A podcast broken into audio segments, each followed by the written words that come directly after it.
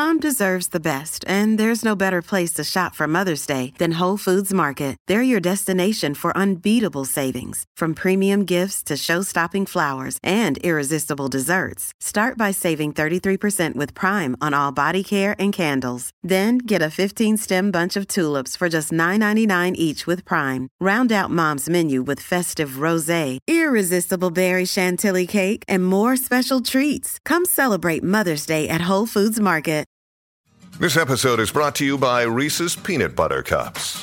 In breaking news, leading scientists worldwide are conducting experiments to determine if Reese's Peanut Butter Cups are the perfect combination of peanut butter and chocolate. However, it appears the study was inconclusive, as the scientists couldn't help but eat all the Reese's. Because when you want something sweet, you can't do better than Reese's. Find Reese's now at a store near you.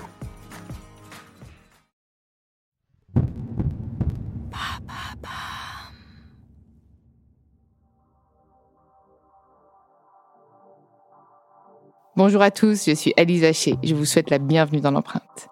Nous allons essayer de comprendre ensemble comment les marques d'aujourd'hui s'engagent ou non pour notre planète.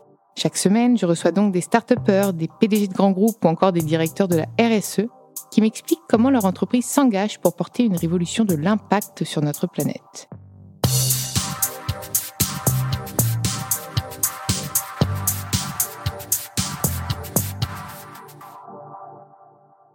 Et avant de commencer cet épisode, je souhaite vous présenter le nouveau partenaire de l'empreinte.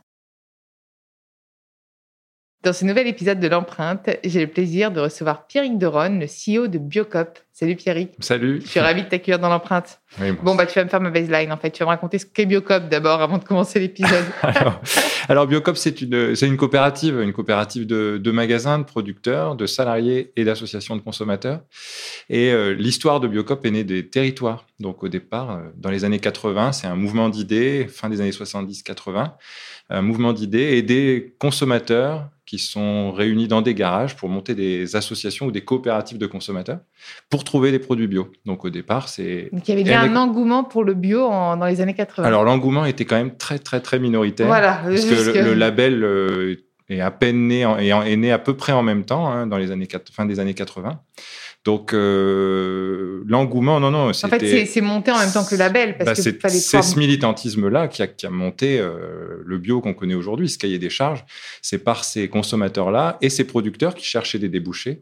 Et donc, euh, mis bout à bout, il y a eu plein d'énergie sur différents territoires. Et il y a une cinquantaine de ces structures qui s'est retrouvée à Annecy en 86 pour monter l'association Biocop, au départ une association, et qui a euh, notamment écrit la charte Biocop, qui est encore dans tous les magasins aujourd'hui et qui est d'une modernité absolue. C'est-à-dire que l'objectif de Biocop, c'est de développer l'agriculture biologique dans un esprit d'équité et de coopération. Et c'est loin d'avoir pris une ride. Au départ, euh, c'était un peu même toisé par le monde euh, classique. C'était très alternatif de voir ce mouvement-là. Et aujourd'hui, c'est complètement moderne et c'est complètement dans les attentes des consommateurs. Et donc derrière, derrière ce, cette construction-là, on a au fil des années hein, et avec beaucoup d'empirisme construit une coopérative qui aujourd'hui a une section agricole, des producteurs associés producteurs et productrices associés de, de Biocop, qui sont, euh, qui sont à la gouvernance. Donc, il y a 20, 20 groupements de producteurs qui représentent 3200 fermes qui sont au conseil d'administration. Il, il, y a deux producteurs au conseil d'administration, plus des salariés sociétaires, à peu près 500 salariés sociétaires. Euh, donc chaque salarié de Biocop, il y en a 7000 aujourd'hui entre les magasins et les services euh, centraux, en tout cas les services de la coopérative, qui peuvent euh, bah, prendre une part dans Biocop et participer à la stratégie, aux ambitions de Biocop et construire le, Biocop de, dans deux ans, trois ans, cinq ans. Et, comment on peut devenir un agriculteur ou un producteur Biocop en fait? Est-ce qu'il faut souscrire à quelque chose, un cahier, bah, des charges je suppose, mais autre chose? Alors bah, il y, a forcément le cahier des charges, en tout cas ils sont, ils sont bio. Et donc pour pour être producteur, on peut être producteur, fournir un magasin. Donc, Biocop développe la production locale. Donc là, on a 7000 producteurs, producteurs locaux qui travaillent avec les magasins, mmh. sociétaires magasins sur les territoires. Et ensuite, on a euh, travaillé avec des, groupements de producteurs, donc des coopératives. ils ne sont pas tous sous statut coopératif, mais en tout cas, ils sont en statut collectif.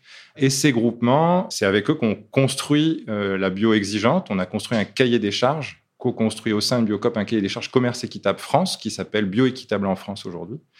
Et donc, euh, par exemple, ces producteurs-là s'engagent à ne pas avoir de travailleurs détachés sur leur ferme Et donc, euh, c'est 100% bio, équitable, répartition de la valeur. Il y a un retour, 1% du chiffre d'affaires leur est reversé pour, pour réinvestir, pour progresser. On planifie sur 3 à 5 ans selon les productions. Par exemple, c'est grâce avec un de ces groupements-là qu'on relocalise le maïs doux avec une entreprise transformatrice en France. Donc, à partir du printemps, on va avoir du maïs doux français équitable chez Biocop et on a fait ça sur, euh, sur beaucoup, C'est vrai que le maïs, c'était vraiment le produit où on voyait marqué OGM en gros. Donc, euh, Alors, en plus, il y a tout ça et c'est souvent importé. Mais, mais, mais, ça a dû... Donc, finalement, Biocop, c'est presque le pionnier en matière de bio, vu qu'il a presque émergé en même temps que le label Alors, il y, a, eu plusieurs pionniers. On va rendre à, César ce qui appartient à César. Rendons à César. la Vie Claire est un réseau euh, historique, enfin, beaucoup plus ancien que Biocop. Je crois que c'est juste après-guerre. La Vie Claire est née après-guerre. Mais plus sur des aspects euh, diététiques. Donc, euh, santé. C'est un peu ce que j'avais en tête, ouais. plus healthy, plus avec euh, euh, sans gluten, etc., avec les intolérances. Voilà, le, bah, le, oui, l'ADN de la vie claire, mm. ça a évolué aussi comme Biocop au fil des années. Biocop a un, lien beaucoup plus à l'amont, effectivement, à la production, au produit. On a une vrac. Pour moi, Biocop, c'est quand je rentre, c'est ces grands. D'ailleurs, il y en a un qui a ouvert à Boulogne, parce que j'habite Boulogne. Maintenant, tout le monde le sait. il y en a un qui a ouvert, et en fait, c'est ce qu'on voit en premier, c'est ces grands rayons vrac. Bah c'est au-delà du, en fait, au-delà du cahier des charges bio. L'idée, c'était, c'est, enfin, l'idée, c'est toujours, je ne vais pas parler au passé, mais c'est de pousser une consommation euh, durable.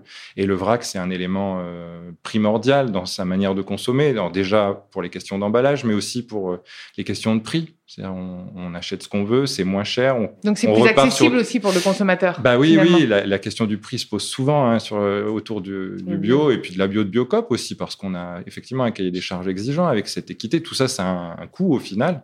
Et donc euh, tout l'enjeu, c'est euh, bah, d'accompagner euh, les consommateurs à, à changer un petit peu leur fusil d'épaule en termes de consommation, donc aller vers le vrac, peut-être un peu plus de végétal, moins de carnet, etc. pour pour euh, faire en sorte que euh, bah, le budget alimentation euh, reste à peu près similaire, ou en tout cas ce soit acceptable et supportable pour une famille ou, un couple. En tout cas. Mais dans les années 80-90, le vrac, ça devait paraître complètement fou pour, pour les consommateurs. Comment est-ce que bah, déjà tu as vu évoluer cette tendance qui maintenant revient finalement au basique, quoi, au vrac. On arrive avec notre boîte d'œufs et puis on va prendre nos œufs. Je dis ça, mais pas encore tout le monde. Hein. Il faut encore en éduquer pas non, mal. Non, mais c'est pas évident parce que la, consommation de masse, en fait, le, toute la, pratique de consommation de masse de la grande distribution, ça a été... l'américanisation aussi de un peu de. Mais ça a facilité la vie des gens.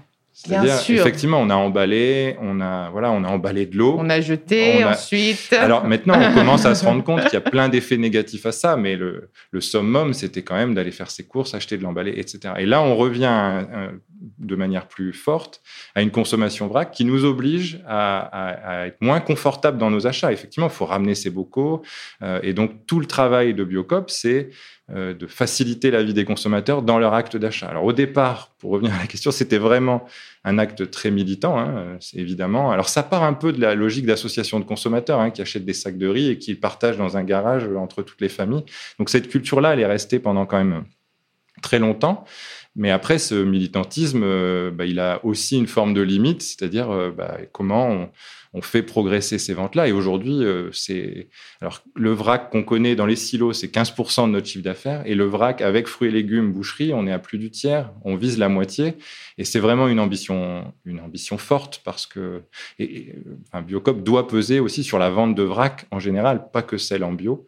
Et on voit bien aujourd'hui qu'on est un des grands acteurs de vente en vrac. Et on, parle du vrac, et donc forcément, avec la crise Covid, finalement, tout le monde revient un peu donc à cette, au basique, à cette consommation, la relocalisation de ces produits, etc. Mais le vrac, on se dit aussi en, termes d'hygiène, peut-être, bah tiens, c'est pas emballé. Mais je sais que la question, même moi, je me suis posé la question. Alors au moment où vraiment je flippais euh, premier confinement, est-ce que je vais vraiment prendre mes trucs en vrac euh, Je suis pas sûre, quoi. Oui, alors la crise, elle a déjà, elle a accéléré les tendances qui étaient déjà euh, présente quand même assez fortement euh, avant la crise, avant la crise sanitaire. Donc, euh, cette envie de relocalisation, cette envie de circuit court, production locale, bio, qualité, Traçabilité. traçabilité, voilà. Donc, euh, et après, effectivement, ça a bousculé aussi euh, beaucoup l'acte d'achat avec le développement du e-commerce et quelques reculs, en tout cas au, au départ assez forts, sur euh, bah, l'achat en vrac. Mm. Donc, vous aviez pu identifier ça chez Biocop Ah oui, oui, il y a eu une vraie, un vrai recul des ventes de vrac. On n'est pas encore revenu à des ventes complètement stabilisées ou à des progressions qu'on a pu connaître sur l'année 2019. Euh, donc bah là, c'est à nous de donner confiance. Alors effectivement, met en place tous des processus de nettoyage, de désinfection. Il y a de la rotation dans les bacs, dans les silos. Après, la confiance, euh, voilà, il faut la gagner au jour le jour.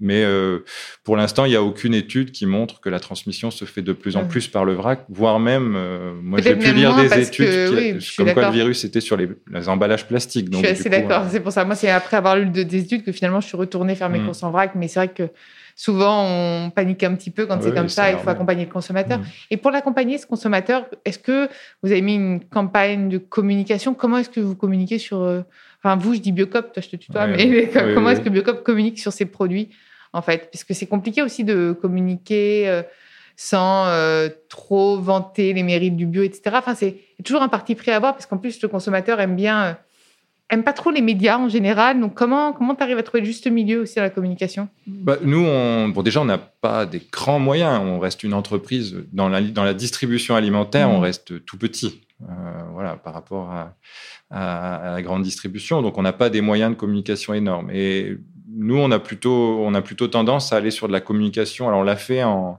à la télévision récemment. Enfin, on a fait plusieurs campagnes télé, euh, après beaucoup de débats internes dans la coopérative. Et on est plutôt sur une logique de communication sur la coopérative. Voilà, c'est la bio nous rassemble. Donc, euh, on encourage euh, bah, la société et les consommateurs à percevoir cette différence qui est pour moi fondamentale euh, chez Biocop.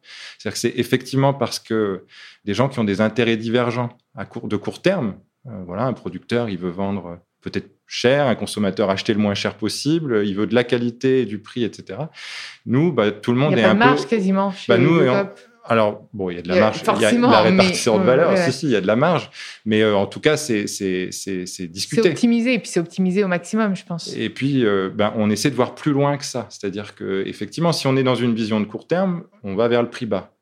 Et c'est pas d'une complexité absolue. On voit bien que la consommation de masse a été vers ce système-là, mais à moyen terme, c'est hyper destructeur. La variable d'ajustement, c'est le producteur, et ensuite, ben, on tape sur la qualité, on tape, euh, voilà, on rallonge, on met en concurrence des gens de l'autre bout du monde avec des producteurs français, etc. Et donc, on devient tous perdants au final.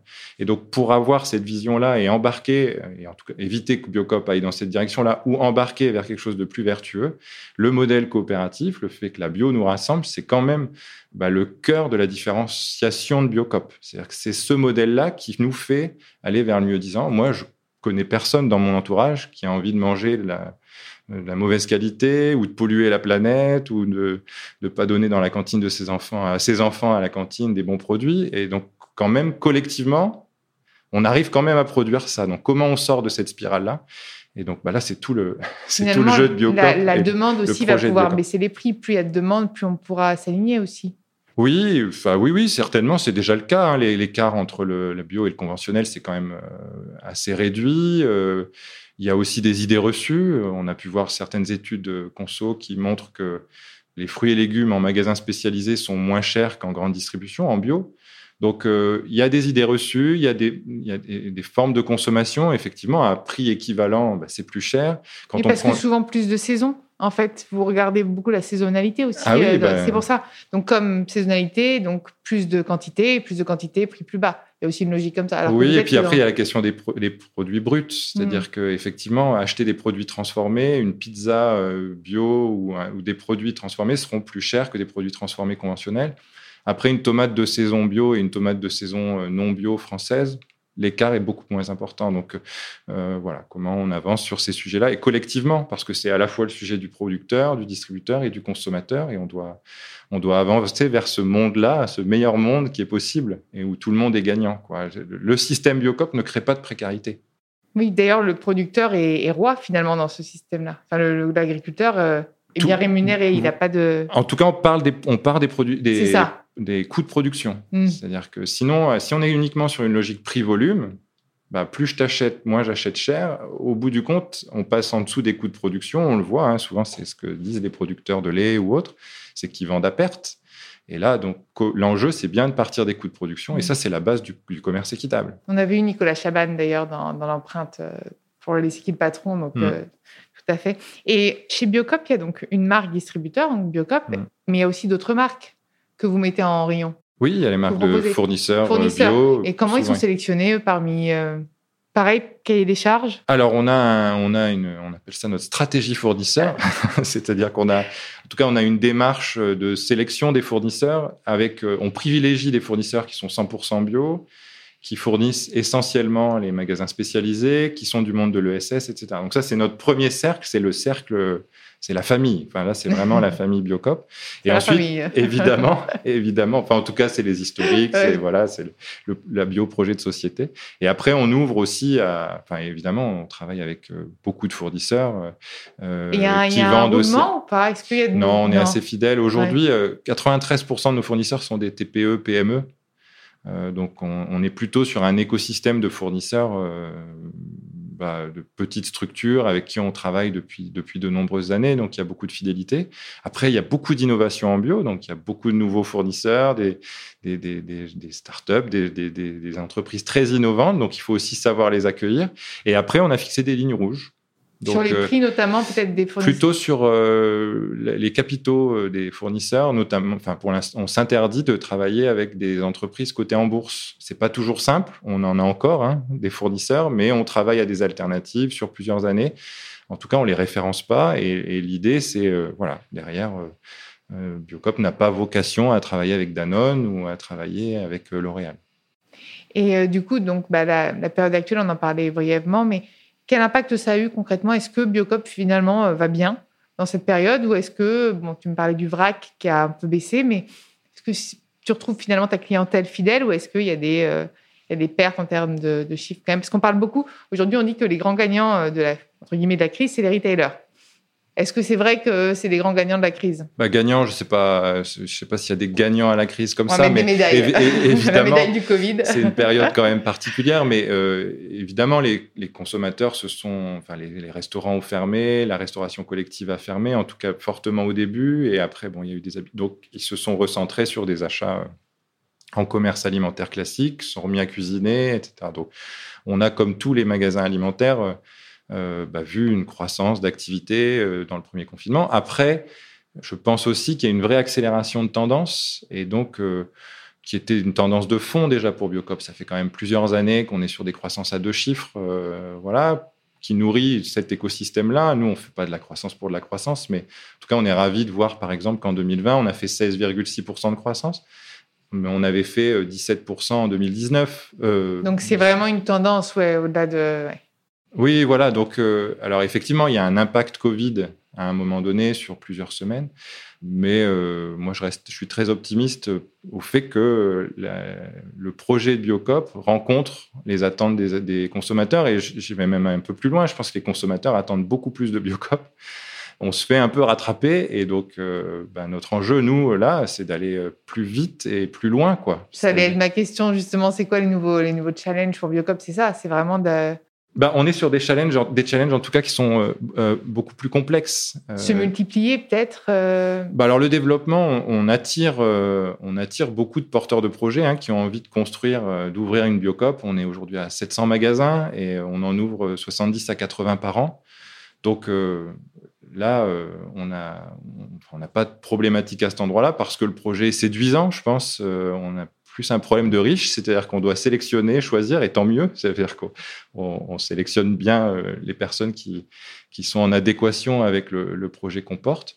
Après, les, sujets autour de l'offre, euh, de l'emballage, euh, l'ultra-transformation, retirer les, les nitrites, tous les indicateurs d'ultra-transformateurs, sont, des sujets beaucoup plus, euh, beaucoup plus complexes que d'appliquer un cahier des charges euh, ou de développer, de passer de 80% de bio à 100%. Aujourd'hui, on respecte les saisons, on est 100% bio, on vend pas d'eau en bouteille plastique, pas de transport par avion. Voilà, on a déjà une démarche qui est hyper aboutie, mais on développe le local. C'est vrai que j'en parle, j'en ai pas beaucoup parlé, mais on est à 15% d'offres locales dans tous les magasins. Donc, euh, avec ses 7000 producteurs. Donc il y a des vrais écosystèmes locaux, mais c'est pas suffisant. Effectivement, euh, un des grands enjeux, par exemple, c'est l'ultra-transformation, avec l'arrêt des sels nitrités dans nos, dans nos charcuteries d'ici deux ans. Voilà, on va continuer dans cette démarche-là. On travaille avec euh, SIGA, qui est une entreprise de notation. Euh, voilà. Au dire SIGA. C'est qui c'est SIGA? Mais en fait, non, c'est l'entreprise. C'est non, c'est le nom d'entreprise. Oui. C'est qui c'est CIMEC Ah oui, SIGA. Donc voilà, en tout cas, on se fait accompagner pour aller vers l'excellence. Euh, voilà, rendre même quand on achète du transformé chez Biocop, il faut que ce soit le plus brut possible. Et on sent bien que tout ça, euh, aller au bout de ces démarches-là, euh, ben, ça demande beaucoup de temps, beaucoup d'engagement. Beaucoup d'innovation aussi. Beaucoup d'innovation, de travailler avec beaucoup de monde. C'est pareil pour les emballages. On peut nous dire, alors effectivement, on développe le vrac, mais on peut voir dans nos rayons biscuits qu'il y a encore des emballages individuels, etc. Le frais, le non alimentaire, les cosmétiques ont encore beaucoup de plastique.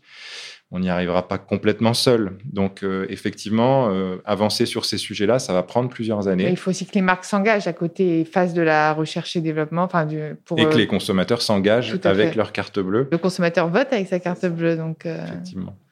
Et je pense que nos auditeurs ont envie de savoir qui est Pierrick aussi derrière, derrière, Alors, derrière le CEO. Alors, est-ce que toi, tu es quelqu'un d'écolo convaincu ou tu es un peu tombé dedans euh, par hasard? Alors moi, je, voulais travailler dans la solidarité internationale. Donc j'ai vécu en Afrique 4 ans et en rentrant d'Afrique, moi, ce qui m'a fait aller vers le bio, alors déjà, il y avait la qualité des produits. C'est vrai qu'en Afrique, on mange plutôt bien. en tout cas, il y en a accès à, des produits sains. Euh, ça a été vraiment la, consommation de masse. Euh, rentrer dans un hypermarché, ça m'a enfin, ça m'a vraiment perturbé, voire dégoûté. C'est-à-dire de voir et 25 camemberts euh, alignés, je, ne voyais plus le sens de tout ça. Et donc, je suis allé plutôt vers euh, de la consommation de proximité. Et assez naturellement, on s'est retrouvé à aller vers des magasins bio. Et après, j'ai découvert Biocop à Lille, comme ça, en tant que consommateur. Donc, tu es lillois je suis lillois au départ. Et donc, euh, toujours même, dans le cœur, c'est pas que au départ. Mais après, euh, bah, la, vie a fait que j'ai postulé à un, emploi pour être responsable du magasin Biocop d'Annonay, euh, et j'ai été euh, recruté et donc après j'en suis devenu le gérant. Euh, l'entreprise a progressé. Tu mis les mains dans le cambouis avant de monter. Ben, je suis toujours sociétaire et gérant de cette ah. structure-là en fait. Pour être avoir un mandat d'élu et être président de Biocop, il faut être sociétaire, sociétaire donc, être gérant d'un magasin et en l'occurrence nos trois magasins sont gérés par les salariés. Donc moi je suis élu par mes pairs. On est en scope, on est en statut scope. Donc voilà et je me sens pas être un militant écologique dans le sens, euh, dans le sens où j'ai très peu manifesté ou autre, mais par contre, j'ai un fort engagement et alignement. En tout cas, j'essaye au maximum, même si, par exemple, sur le vrac, je dois encore faire pas mal d'efforts. T'inquiète, moi aussi. J'oublie mes bocaux et mes... Moi aussi, c'est plutôt une question d'oubli, j'arrive. Et mince, bon, ben bah, on va prendre le truc avec... Euh, bon, il y a toujours des alternatives. Oui, oui, on trouve. Et puis je rachète des bocaux. Donc maintenant, je collectionne ça. bocaux. Moi aussi, moi j'ai une espèce de. Tout le monde dit c'est de la déco. Non, c'est juste que j'ai trop de bocaux. À chaque fois, je, rachète. en tout cas, merci beaucoup, Pierrick. Bah, merci beaucoup à toi. Merci à vous d'avoir écouté l'empreinte. Vous pouvez retrouver tous les épisodes sur toutes les applications de podcast. N'hésitez pas à liker, partager et commenter le podcast. Et proposez-moi des profils aussi inspirants que Pierrick. Je me ferai un plaisir de les recevoir dans l'empreinte.